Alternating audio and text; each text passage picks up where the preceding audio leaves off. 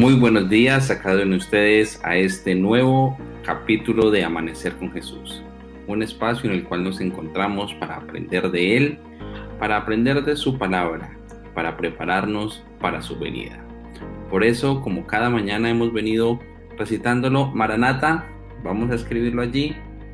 Cristo viene por ti, por mí. Muy buenos días a cada uno de ustedes a este amanecer. Jairo Ávila, María del Pilar, Dariela, Liliana Montoya, Santa Milena, Jenny Marín nos dice, Maranata, Cristo viene por ti y por mí. Marisol, gracias por tu saludo, buenos días para ti. Yusilbet, Wirney, Fanny Gordillo, muy buenos días nos desea ella y también para ti en este nuevo día. Nos sentimos gozosos de que hoy Dios nos haya regalado una nueva oportunidad de vivir. Por eso nos sentimos felices, contentos porque Cristo viene por ti y por mí, pero debemos estar preparados. Y el tema de hoy habla sobre la alegría y la cortesía cristiana. Hay veces nos olvidamos de esas pequeñas cositas que debemos hacer, sonreír, abrazarnos, decía Maricela ayer, la importancia de poder abrazar a nuestros seres queridos. Claro que por estos días no nos dejan abrazar mucho ni acercarnos mucho, pero siempre sabemos que un abrazo cae bien. una buena palabra, una eh, sonrisa que comparta alegría, podemos nosotros estar llenos de ella. Así que podemos en la mañana de hoy sentirnos gozosos y contentos. Marta, gracias, muy buenos días para ti. María Lidia Maranata, Cristo viene por ti y por mí. Gracias por responder a esa bonita promesa en la cual el Señor nos da la oportunidad de prepararnos para su venida. Y quiero contarles, recuerden su pañoleta, ya está puesto uno de los videitos que nos llegó ayer desde Pasto y Areporo. Un bello video que una conquistadora hizo para invitar a una amiga de la iglesia. Si no lo has visto, puedes acercarte allí a nuestra página de Facebook y ver el video del reto 1. Muy pronto, en unos minuticos, estará el reto dos de esta semana en la pañoleta. Recuerden de que cada uno de ustedes puede ser testimonio durante esta semana usando esta prenda significativa, porque debemos testificar del amor de Dios. Así que con esto, Pastor Carlos, muy buenos días para ti. ¿Cómo amaneces? Buenos días, hermano Jason. Buenos días cada uno de los amigos que temprano se conectan con nuestro amanecer con Jesús. Qué bueno sentir la alegría, el gozo de contar con una familia cristiana, una familia espiritual, que aún en medio de la distancia podemos sentir su cariño eh, a través de sus mensajes, a través de cada uno de aquellos sentimientos que ellos afloran y expresan allí en el chat, a través de sus saludos, podemos sentir justamente lo que vamos a estudiar en esta hora, que es la alegría y la cortesía cristiana. Así que bienvenidos a todos, que el Señor pueda bendecir sus vidas, acompañarles y hacerles sentir cada día más algo especial como lo es el gozo de la salvación. Así es, así es, pastor. Gracias, gracias por ese saludo tan cariñoso, tan efusivo. Y también queremos saludar a esta hora a Marisela. ¿Cómo amaneces, Mari? Muy buenos días para ti. Muy buenos días. Buenos días, hermano Jason. ¿Cómo estás, Mari? ¿Cómo, amaneces? Bien, bien, bien, gracias a Dios. También luciendo mi pañoleta y bueno, contenta, feliz de estar con ustedes en esta mañana.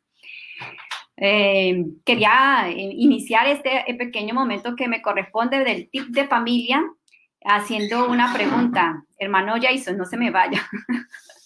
A ver si usted sabe. Hermano Jason, muy bien. La pregunta es, ¿sabía usted que hay un día del beso? Todos los días son de besos, bueno. Pero hay un día especial del beso. ¿Había escuchado esto? No. Imagínate investigando, investigando del beso, de beso de verdad. Eh, el Día Internacional del Beso surgió desde el año 2011 por una, un concurso que hacen en Tailandia y desde ahí se ha perpetuado pues en estos países acerca del Día Internacional del Beso. Así que ese día es el 13 de abril. Pues yo no sabía este dato tan interesante. Hay un Día Internacional del Beso. Y esto es porque una pareja tailandesa duró 58 horas. 58 eh, horas, 35 minutos, 58 segundos dándose un beso. Así que sí, ayer, ayer hablamos de que eh, eran cuántos, 30 segundos del abrazo, no, 10 segundos era el abrazo sugerido. Ahora estamos hablando de un beso de 58 minutos, ¿es? 58 horas duraron. no, no, no. 58 horas eh, no podían despegar sus labios, lo único que podían era tomar agua, no podían comer y para ir al baño tenían que ir juntos y no podían despegarse. Esto fue un concurso, pero ganaron mucho dinero también. No, no, no, no, no. no, desde, desde esta vez está el Día Internacional del Beso y pues me pareció muy curioso, hermanos. Así que estamos en esta semana de los tips de la familia descubriendo el segundo secreto sobre la intimidad y el reto, hermanos, es también darnos besos, bueno, en lo posible, ¿no? Con las personas que sabemos que son muy íntimas, nuestro esposo, nuestros hijos, porque bueno, dado al distanciamiento social, eh, pues a veces no podemos, ¿cierto? Dar muchos abrazos, estas caritas que son tan fundamentales. Me río porque aquí hay un comentario de Gabriela que dice, así no es bueno un beso. Imagínate. Claro, yo creo que queda uno hastiado, no quiere más. Los besos deben ser cortos, ¿verdad? El reto no es que ustedes se den un beso tan, pero tan largo como esto, este concurso, pero sí es importante darlo todos los días. Todos los días a nuestros hijos debemos besarlos, a nuestro esposo, nuestra esposa debemos darle esas muestras de cariño, esas muestras de amor. Eso es intimidad. Y quiero, bueno, yo creo que ya se me fue el tiempo. Mañana entonces les voy a hablar acerca de algo que es, es muy, pero muy importante para nosotras las damas y pues les voy a hablar a los caballeros también esa parte que a ellos se les olvida acerca de la intimidad. Este, esta semana estamos hablando de intimidad. La semana pasada teníamos el eslogan de la comunicación. Comunícate bien, comunícate con amor. Y esta semana es conéctate, conéctate bien, conéctate con el corazón, porque la intimidad, la intimidad es conexión emocional y es conexión de corazón a corazón. Así que caballeros, nosotras como damas tenemos, no sé, una habilidad extraordinaria para saber cuándo se están conectando de corazón a corazón una habilidad, no, eso tiene una cantidad de habilidades extraordinarias que uno queda sorprendido. Sí, y uno se da cuenta, especialmente eso, se da cuenta cuando lo hacen de corazón. Mañana vamos a hablar acerca de intimidad. Y bueno, este, que este día pueda ser un día muy especial, que podamos conectarnos con nuestros hijos, conectarnos con nuestro esposo, darnos muchos besos y muchos abrazos. Y lo ahora aquí viene una parte importante que es la conexión con Dios. La conexión espiritual también es supremamente importante todos los días, por eso estamos en Amanecer con Jesús conectándonos con Dios. Muy bien, esto sería, hermanos. porque también esto, el tema de hoy nos incluye sobre la alegría que, debemos tener como cristianos. Y qué bueno, mañana mis queridos caballeros, y además no nos podemos perder el tip que hay para mañana porque será bien, bien especial para todos. Muy bien. Así que me imagino que ya tenemos a nuestros invitados especiales allí, hermano Jason. Claro que sí, claro que sí. Buenos días. Muy buenos días. Señor bendiga. Qué bellos se ven ahí todos empañoletados. Bendiciones, mi querida familia.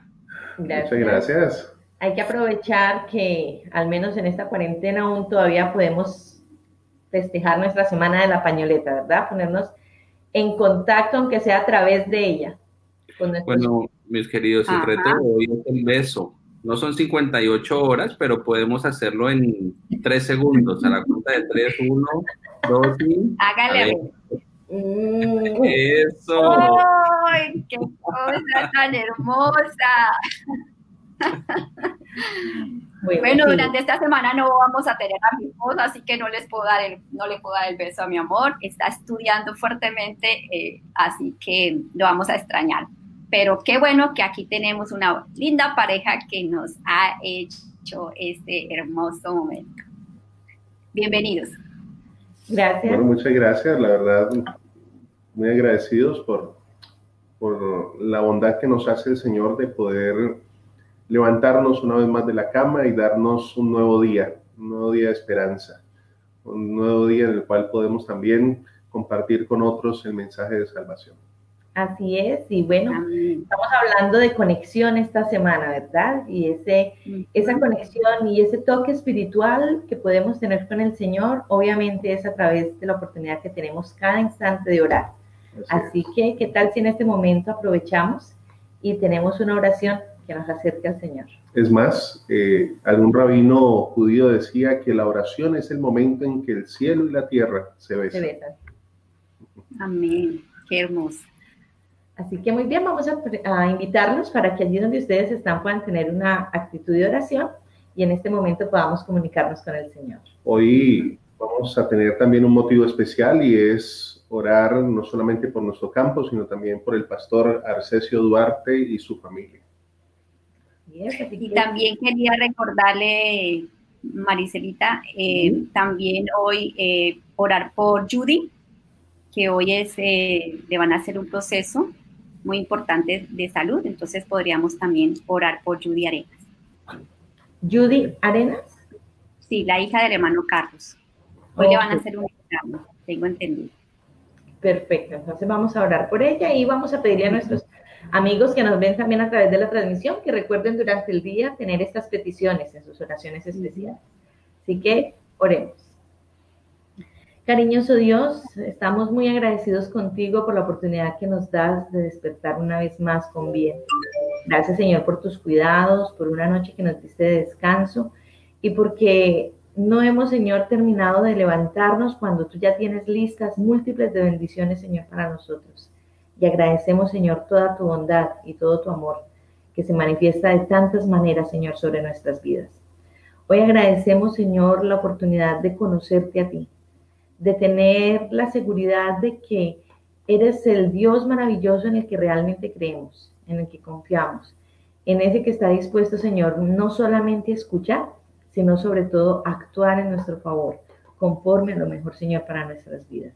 Y por eso, Señor, Agradecemos todas tus bondades hacia nosotros y la manera, Señor, como respondes cada instante a nuestras oraciones. Hoy queremos pedirte que por favor nos ayudes para que podamos tener cada día la mejor conexión contigo. Que podamos tener, Señor, realmente una conexión no solamente emocional, no solamente espiritual, sino que podamos sentirte, Señor, a nuestro lado, que tu presencia pueda ser evidente, Señor, en nuestros hogares, pueda ser evidente, Señor, en nuestras vidas y que otros, Señor, puedan ver en nosotros que realmente hemos estado en comunión contigo. De manera particular, Señor, en esta mañana queremos pedir tu bendición por el pastor Arcesio y por su familia, para que tú cada día, Señor, puedas darles dirección, puedas darles, Señor, eh, la instrucción necesaria para que él pueda dirigir, Señor, el distrito que le has entregado por el camino, Señor, que tú quieres que vaya. Que puedas hacer crecer, Señor, ese distrito bajo su dirección conforme a tu bendición, pero que puedas permitir, Señor, también que su vida pueda ser edificada, Señor, a través de ti. Bendice a su familia, Señor, bendice a su esposa, bendice a sus hijos. Sabe, Señor, que como esposa y como hijos, ellos también tienen necesidades particulares. Al igual, Señor, que el pastor como una persona particular también las tiene. Y te pedimos, Señor, por ellos para que tú puedas bendecirlos conforme a tu voluntad y para que, como siempre, Señor, puedas darles lo mejor, Señor, para sus vidas. Gracias, Señor, porque hasta el momento que hemos estado orando por Judy, tú has estado allí evidente. Y hoy, Señor, sabes que van a hacerle una intervención especial. Y queremos ponerla también en sus manos una vez más, Señor, para que tú puedas dirigir a sus médicos, para que tú puedas dirigir, Señor, su proceso, para que puedas permitir, Señor, que tu presencia esté allí y que puedas traer, Señor, para ella la bendición que necesita en su vida y que puedas darle, Señor, lo necesario no solamente a ella, sino también a su familia en este momento. Guárdanos, Señor, en tu inmenso amor. Ayúdanos a entender lo importante que es mantener la alegría en nuestros corazones, la alegría que solamente proviene del cielo y la alegría, Señor, que es capaz de transformar nuestras vidas. Y por eso te pedimos que bendigas también el estudio de esta mañana y que permitas que hoy podamos salir, después de terminar este tema, renovados, fortalecidos y sobre todo inspirados, Señor, para inspirar a otros. Pedimos tu bendición, Señor, por todas las personas que están en conexión en este momento, para que traigas también sobre ellos, conforme a tu voluntad y conforme a sus necesidades, Señor, las bendiciones requeridas. Y que puedas permitir que hoy todos podamos sentir, Señor, que hemos estado en tu presencia. Gracias, Padre, por tu amor. Gracias por escucharnos y gracias, Señor, sobre todo porque sabemos que ya estás actuando. En Jesús, Señor, te lo pedimos todo. Amén. Bien, muchas gracias, Pastor Alejandro, hermana Marisela, que el Señor les bendiga. Gracias por conectarnos con el reino de los cielos y por orar por todos nosotros, especialmente por nuestro amigo, el Pastor Arcesio. Que Dios les bendiga. Muy bien, en esta mañana, hablando acerca de la alegría, debemos saber que la alegría contribuye de manera muy especial a nuestro bienestar físico y espiritual. La alegría también nos ayuda en nuestro estado de salud, nos concede ese don precioso de la felicidad. Depende mucho de nuestra actitud con que enfrentamos las circunstancias, cómo vamos a seguir el camino de la vida. La alegría beneficia de manera especial a aquel que la posee, pero también la alegría contagia a cada uno de aquellos con los que se rodea la persona que se siente alegre. De allí que es importante que la manifestemos cada vez más en la vida. ¿Saben? El Señor Jesús, cuando estuvo en esta tierra, le dijo a sus discípulos algo muy especial que está en el Evangelio de Juan en el capítulo 16, el versículo 33. Jesús les dijo, estas cosas os he dicho para que en mí tengáis paz. En el mundo tendréis aflicción, pero tened ánimo, yo he vencido al mundo.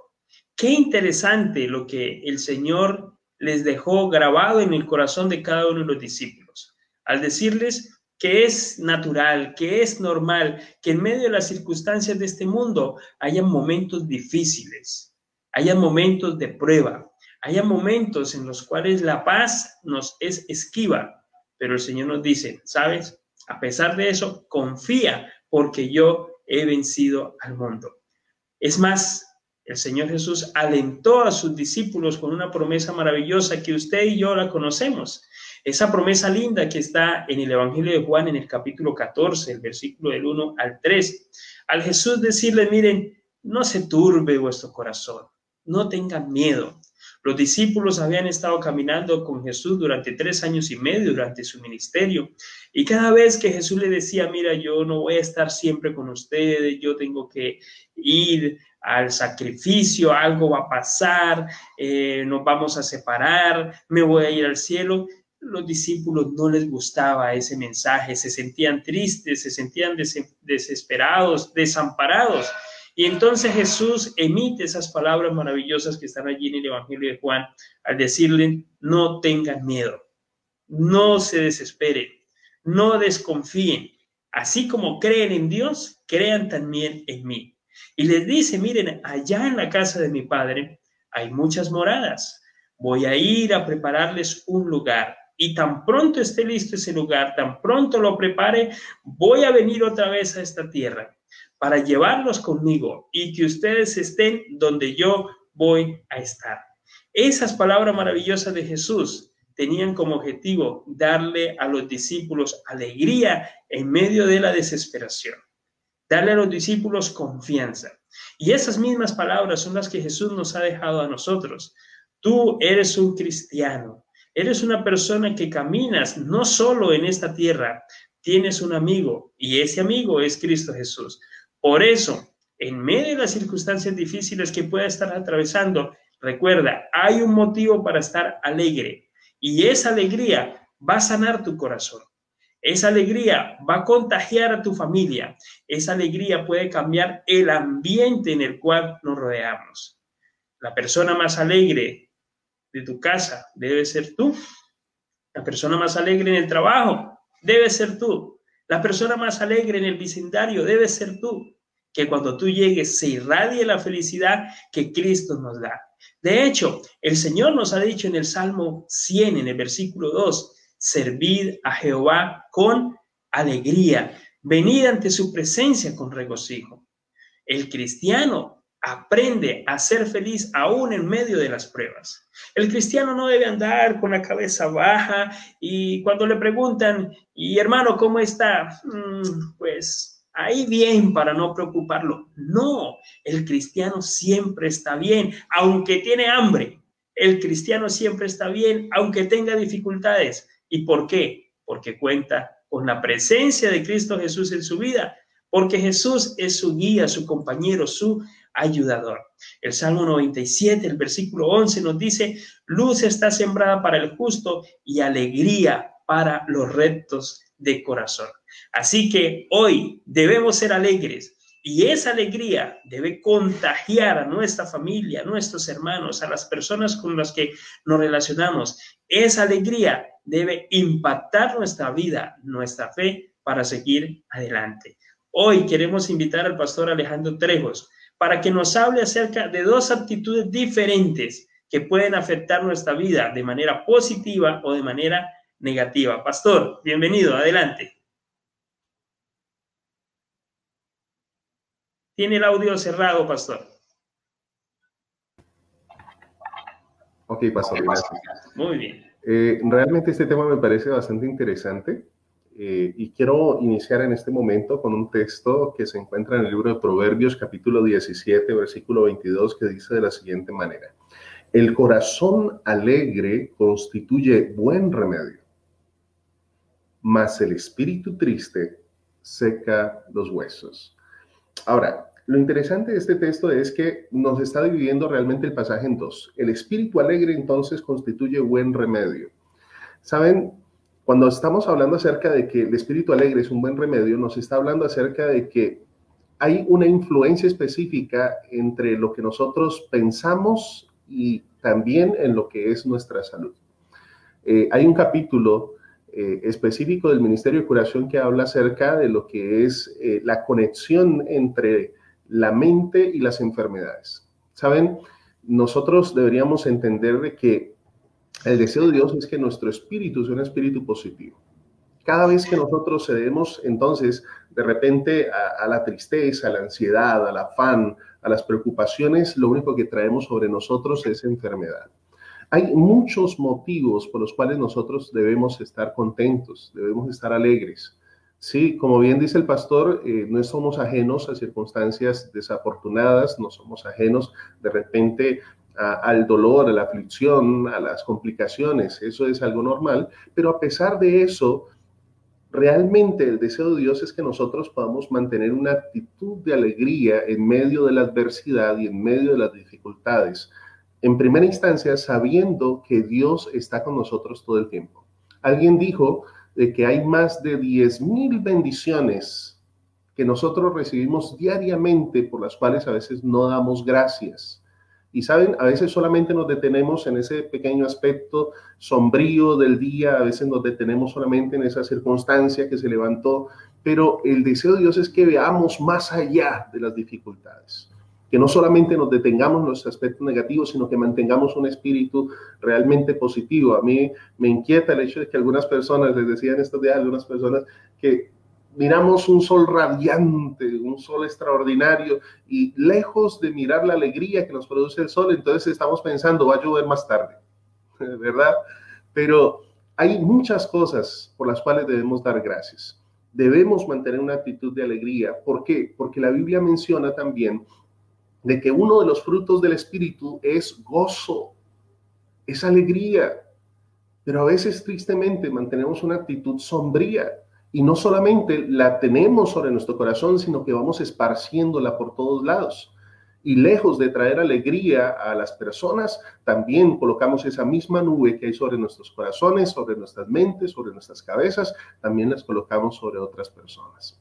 Ahora, hay no solamente más de 10 mil bendiciones por las cuales nosotros podemos estar contentos, sino que también debemos entender de que Dios hizo algo especial por nosotros que debe ayudarnos a mantener esa actitud positiva. Saben, cuando vamos a la Biblia, el libro de los Hechos, refiriéndose específicamente acerca de lo que Dios ha hecho por nosotros, nos menciona lo siguiente. Hechos capítulo 14, versículo 17 dice, si bien, si bien no se dejó a sí mismo sin testimonio, haciendo bien, dándonos lluvias del cielo y tiempos fructíferos, llenando de sustento y de alegría nuestros corazones. Ahora, cuando pensamos en más, en esas más de 10 mil bendiciones que recibimos todo el día, queridos, ¿cómo mantener una actitud negativa? ¿Cómo pensar que somos desafortunados cuando tenemos un Dios que nos ama? ¿Cuándo podemos, cómo mantener de una actitud eh, inadecuada cuando de repente consideramos a ese Dios que cuida fervorosamente de nosotros y que nos trata como el objeto de su amor, de su cariño, de su apreciación, de su bondad y de su amor. Entonces, recordemos, la actitud de nuestro corazón puede traer bienestar o perjuicio sobre nosotros. El espíritu alegre, entonces ahora es una buena medicina, pero también el espíritu que es umbroso, el espíritu negativo seca los huesos. Y saben, en alguna ocasión leí una anécdota acerca de una dama que ella decía que en su vida tuvo muchos problemas. Y esto lo dijo cuando iba a morir. Y me pareció interesante la reflexión porque ella decía, en mi vida he tenido muchos problemas, la mayoría de los cuales nunca existieron.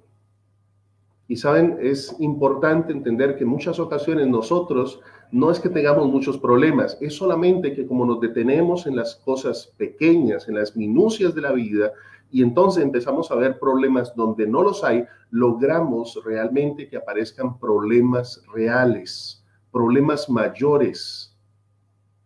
Es ahí cuando de repente, a veces yo siempre he dicho que nos detenemos a ver la nevera y vemos que es una nevera pequeña y decimos, no, es que yo no tengo nevera, ¿por qué? Porque no tengo el nevecón, ¿verdad, pastor? el nevecón de dos puertas. Y yo a veces me sonrío y con algunas personas digo, bueno, ¿y, ¿y qué harías tú si tienes un nevecón? ¿Cómo lo llenarías? Porque a veces, como nos queda tanto espacio en el nevecón, entonces lo único que podemos hacer es meter tarros de agua por un lado y por otro, ¿verdad? Pero, queridos, no te detengas en las minucias, porque cuando tú te dedicas entonces a desestimar lo que tienes, idealizando aquello que no posees, entonces vas a traer amargura sobre tu corazón. Eso sucedió en el caso del pueblo de Israel. Y la Biblia enseña en el, libro de 1 Corintios capítulo 10, versículo 10, lo siguiente.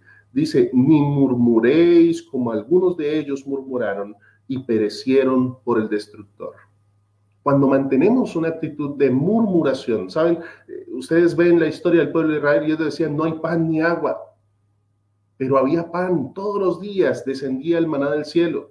Dios abría en medio de la soledad y en medio del desierto, Dios abría estanques de aguas. Pero ellos siempre estaban pensando en las ollas de Egipto. Y a veces, lamentablemente, la murmuración viene cuando empezamos a desestimar las bendiciones que Dios nos ha concedido y a idealizar, empezamos a idealizar aquellas cosas que no tenemos y creemos que por no tenerlas en la magnitud que nosotros queremos, entonces somos desafortunados. Y entonces ahora viene un espíritu de crítica, un espíritu de lamento y eso afecta también tu salud, eso también afecta tu influencia y afecta realmente tu relación con Dios. Saben, el espíritu de profecía terminando dice que hay quienes se adaptan a la tristeza como el murciélago a la oscuridad o como el buitre a la carroña. Hay quienes nos adaptamos a eso. y siempre es el espíritu que llevamos a todas partes. Pero también hay personas positivas que aún en medio de la adversidad, en medio de la dificultad, siempre sacan algo positivo. Siempre ven en medio de las personas que a veces somos quejumbrosos, nos lamentamos de otras personas, a veces criticamos a otras personas, pero hay personas bastante especiales. ¿Por qué? Porque aún en medio de la actitud de otras personas siempre tratan de sacar lo positivo. Siempre tratan de ver las cosas que brillan, y no solamente se detienen entonces en los puntos oscuros. Y termino diciéndoles que la Biblia también manifiesta algo interesante en el libro de Primera de Pedro, capítulo 5, donde el apóstol Santiago nos dice de la siguiente manera, el versículo 14 dice, está, capítulo 5, versículo 13, dice, ¿está alguno entre vosotros afligido? Entonces haga oración ¿Está alguno alegre? Cante alabanzas. Saben, cualquiera sea la situación que pese sobre nuestro corazón, sea tristeza, sea alegría, nuestra conexión con Dios debe estar presente, porque cuando nos acercamos a Dios, en ese momento recuperamos la esperanza. Gracias, pastor. Qué interesante esto, la necesidad de tener una actitud cada día mejor, una actitud alegre, y dejar que esas cosas negativas se vayan al tarro de la basura y nosotros podamos continuar regocijándonos siempre. Gracias, pastor, por su compañía en esta hora. Hay un, hay un texto de la Biblia que nos habla el apóstol Pablo acerca de la importancia de regocijarnos siempre, de estar felices en medio de los momentos difíciles. ¿Y qué más difícil puede haber que la persecución? Es una experiencia terrible sin embargo, la palabra de Dios en Lucas en el capítulo 6, el versículo 23, el Señor nos dijo, góncense ese día, alégrese si ustedes son perseguidos, porque vuestro galardón es grande en el reino de los cielos. ¿Cómo lograr ser felices aún en medio de la persecución? Bueno, cuando aprendemos lo que significó lo que Pablo dijo, con Cristo estoy juntamente crucificado, ya no vivo yo, más vive Cristo en mí, entonces podremos experimentar el gozo aún en medio de la aflicción. Un ejemplo de ello lo encontramos en los apóstoles. El libro de Hechos, en el capítulo número 5, el versículo 41, dice que los apóstoles fueron afrentados a causa del nombre de Cristo Jesús. Fueron azotados. Estuvieron en grandes momentos de dificultad. Pero ¿qué hicieron Pablo y Silas después de haber sido azotados, de haber, después de haber sido llevados a la cárcel, después de haberse eh, puesto allí y haberle amarrado sus pies al cepo. ¿Qué hicieron ellos? Bueno, ustedes recuerdan la historia. Dice que a medianoche Pablo y Silas estaban orando. Pablo y Silas estaban cantando himnos a Dios. Y no cantaban allí entre los dientes. No, cantaban con alegría, salía un cántico desde su corazón, de tal manera que dice la palabra de Dios que los presos los escuchaban, los presos los oían. ¿Cómo es posible que una persona después de haber recibido azotes, generalmente eh, una persona con 40 azotes eh, ya quedaba muerto? Dice Pablo, muchas veces fue azotado 40 veces eh, recibe azotes 40 menos 1, es decir, casi hasta la muerte, golpeado, maltratado, pero ¿cómo es posible que una persona en esas circunstancias pueda cantar, pueda orar? Solo cuando nosotros hemos colocado a Dios en nuestra vida y cuando aprendemos que las aflicciones de este mundo son pasajeras y que lo que nos espera son cosas maravillosas. Romanos en el capítulo 8, el versículo 28, alienta a los hijos de Dios quienes pasamos por diferentes pruebas. Y si tú estás pasando por un momento difícil, tal vez por una enfermedad, tal vez has sido afectado por la pandemia, tal vez has perdido un ser amado, tal vez te sientes acongojado y triste, Romanos capítulo 8, 28 nos dice algo especial. Y sabemos que a los que aman a Dios, todas las cosas les ayudan a bien. Esto es a los que conforme a su propósito son llamados. Hoy no comprendemos la razón de muchas circunstancias que ocurren en nuestra vida. Hoy no comprendemos la razón del sufrimiento, pero lo que sí la Biblia nos dice es que a los que aman a Dios todas las cosas les ayudan a bien. La inspiración nos dice que si nosotros tuviéramos la capacidad que tiene Dios de mirar el futuro y de ver lo que iba a pasar en nuestra vida, entonces tomaríamos la misma decisión que Dios toma hoy en nuestro favor, aunque hoy no lo comprendamos. Dios quiere que confiemos en Él. Y por eso Pablo nos dice en Filipenses capítulo 4, versículo 4, regocijaos en el Señor. Otra vez os digo, regocijaos. Estemos alegres aún en medio de la dificultad. La manera de lograrlo es cuando sabemos que podemos descargar nuestros problemas y colocarlos en las manos de Cristo Jesús. Por eso la Biblia nos dice, echad toda vuestra ansiedad sobre Él, porque Él cuida de vosotros. El saber que caminamos en esta tierra en medio de espinas, en medio de incertidumbre, en medio de problemas, pero que caminamos tomado de la mano de un Dios maravilloso, un Dios de poder, eso tiene que darnos un regocijo especial.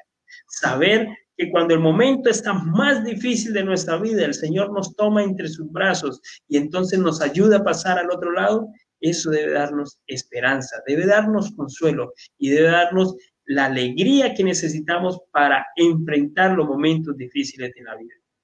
Sufrir con esperanza, sufrir con gozo, regocijarnos en el Señor en medio de las pruebas es algo que puede llegar a darse solo en la vida de aquel que se aferra poderosamente de la mano de Cristo Jesús. Por eso, el consejo del apóstol en Hebreos capítulo 12, versículo 2, tiene relevancia en nuestra vida cuando nos dice, fija los ojos en Jesús.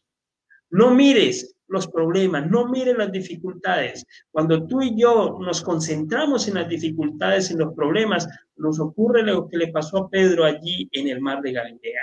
Al ver las fuertes olas, al ver el viento cómo perturbaba el, mar, entonces dice que Pedro se hundió.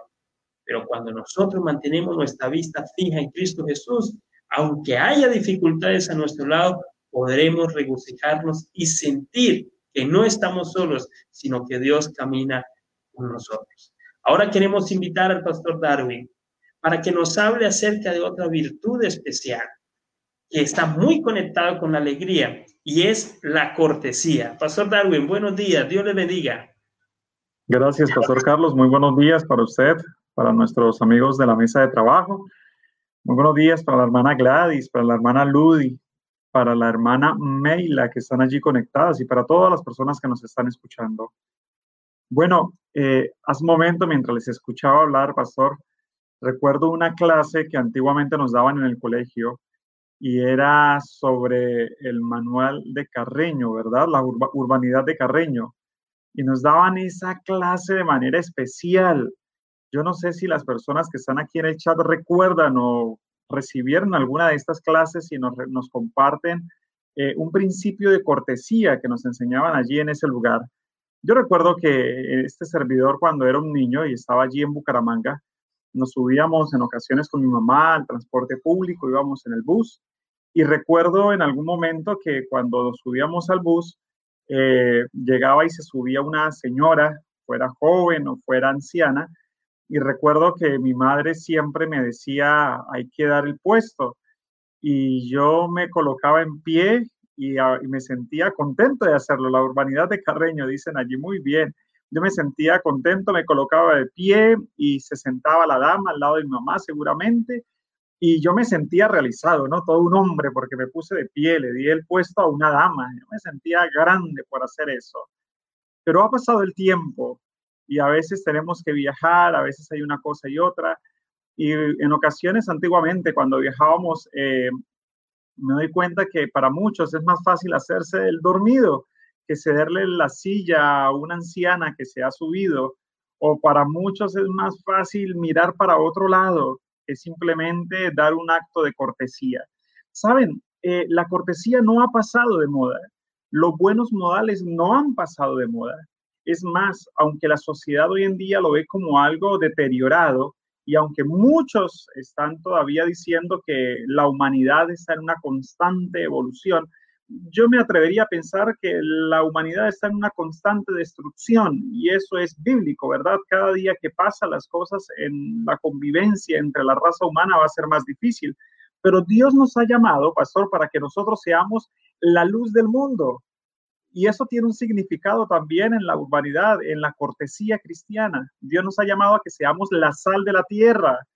Es decir, que si llegamos a un lugar y tenemos la oportunidad de hacer el bien cediendo una silla o si tenemos la oportunidad de dar gracias, una palabra que parece que la RAE o el manual pareciera que los colombianos la hemos olvidado, la queremos tachar allí de nuestro, de nuestro diccionario porque pareciera ya que, que no se utiliza, dar gracias o simplemente pedir disculpas o simplemente permitir que cuando una persona está hablando, dejarle que termine de hablar. Eso hace parte no solamente de una sociedad, eso debe hacer parte de mí como persona. Son mis valores, son mis principios y, debe, debe estar guardado en lo más profundo de mi corazón y debo hacerlo por, no porque simplemente me observen, sino porque a través de estos actos sencillos puedo llegar a ser esa luz y puedo predicar más dando las gracias, diciendo por favor, abriéndole la puerta a una dama que va a entrar a un lugar o cediendo la silla de un asiento, que parándome en una esquina con una Biblia gritando a voz en cuello que mm, verdades bíblicas. Es decir, esto también hace parte del Evangelio, la cortesía cristiana. Ahora, ¿qué tan corteses debemos nosotros ser? Bueno, yo les voy a compartir eh, uno de ellos y está en primera de Pedro capítulo 3 versículo 8. Yo les preguntaba hace un momentico por en la urbanidad de Carreño, dice algunos que se perdió, dicen allí en el chat, no, eso, eso ya se perdió, no, no se ha perdido, nosotros podemos volverla a encontrar. Y dice allí, sed todos vosotros compasivos, dice Pedro, amándoos mutuamente como hermanos misericordiosos y corteses. Como lo dice en este momento la hermana Gabriela Calle, un muy buenos días puede cambiarle la vida a una persona. En la psicología se conoce en ocasiones simplemente una palabra o una sonrisa, una gesticulación correcta puede ayudar a una persona a tener una percepción diferente de su vida y del día el cual está desarrollando.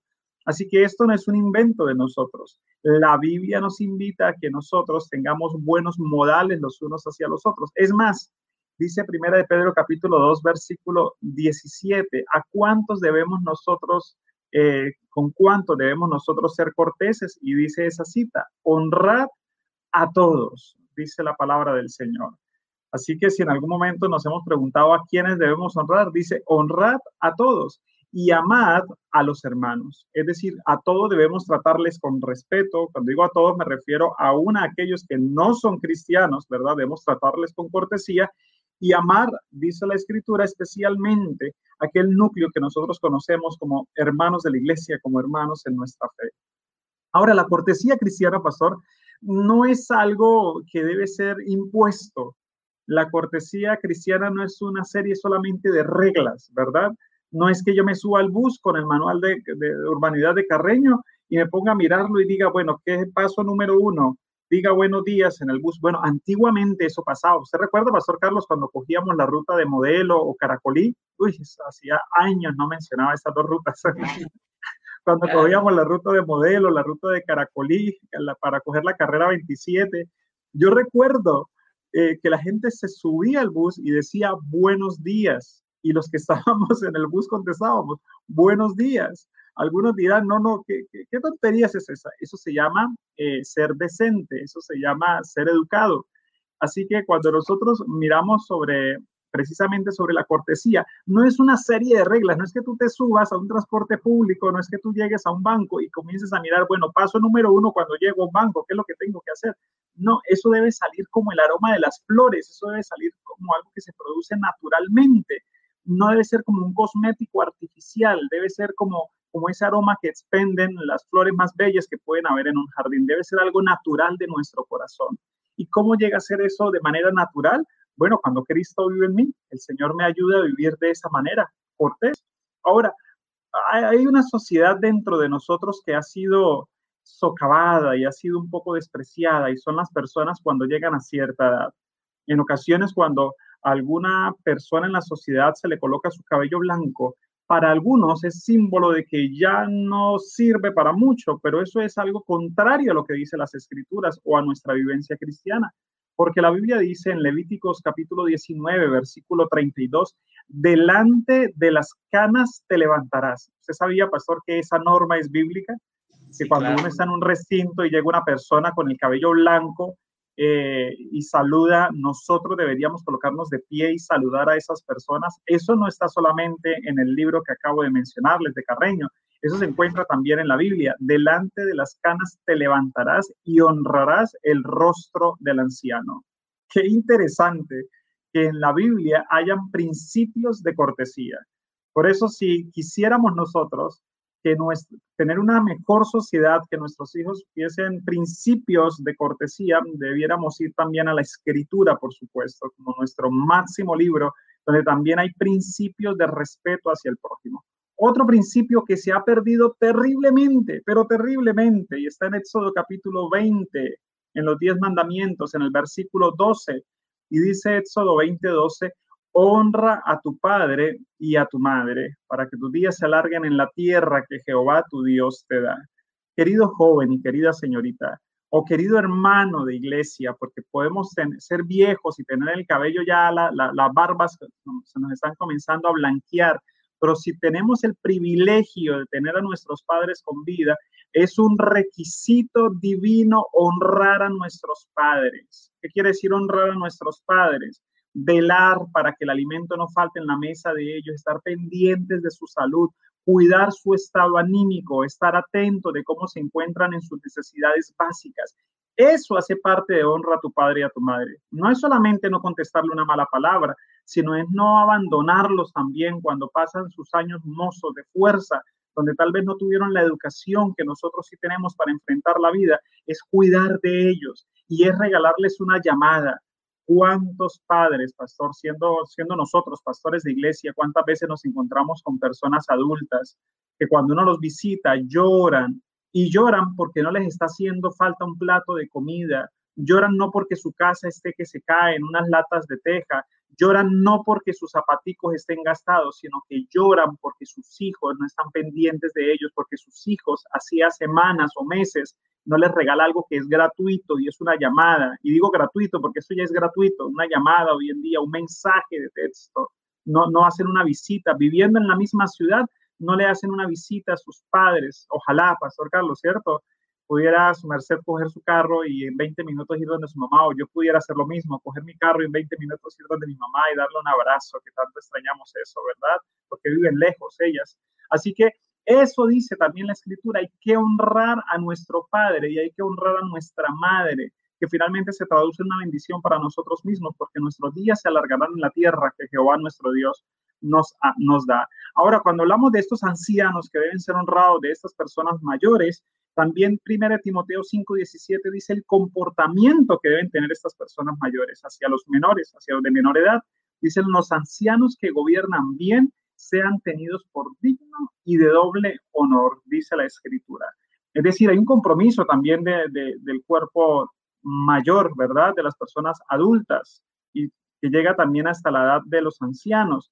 Y es que deben ser también un testimonio, deben ser también un ejemplo porque algunos llegan a la edad de ancianos y también consideran que pueden atropellar a todo el mundo y tampoco usted no tiene el derecho cristiano de hacer eso.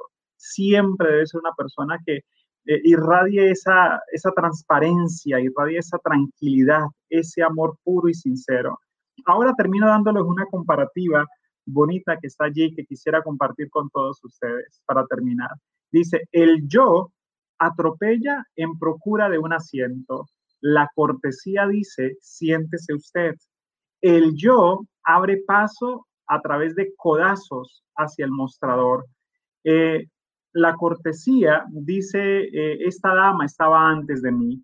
El yo toca fuerte y prolongadamente la bocina del automóvil para que haga lado. La cortesía dice, por favor, gracias. El yo revela las cicatrices feas, ¿verdad? De otros, pero la cortesía las cubre. El yo saluda a sus amigos, la cortesía saluda a todos, aún a los desconocidos. El yo se ama a sí mismo, mi bienestar, que yo me encuentre bien y que todo gira alrededor de mí. La cortesía reinará eh, la cortesía considera a todos más importantes que a mí mismo, incluidos a los de menor nivel, por llamarlos de alguna forma.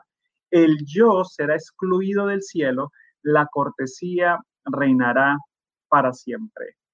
Qué bonito, pastor, nosotros poder tener esta reflexión, que hoy podamos hacer un acto de cortesía. Recuerden que una acción a la vez es lo que se necesita para cambiar el mundo. Que tú hoy decidas ser amable, responder un saludo, dar las gracias, decir buenos días, decir hasta luego, decir permiso, decir lo siento, eso hace parte también de este principio básico de la cortesía. Que Dios nos bendiga a todos, Pastor Carlos. Gracias, Pastor Darwin. Y mire, Pastor, que aún en estos tiempos de, de virtualidad, la cortesía es aplicable. Cada vez que tú llegas a la transmisión y saludas allí en la transmisión, eh, se siente como cuando tú llegas a la iglesia y saludas al diácono, a la diaconisa, a la persona que está allí.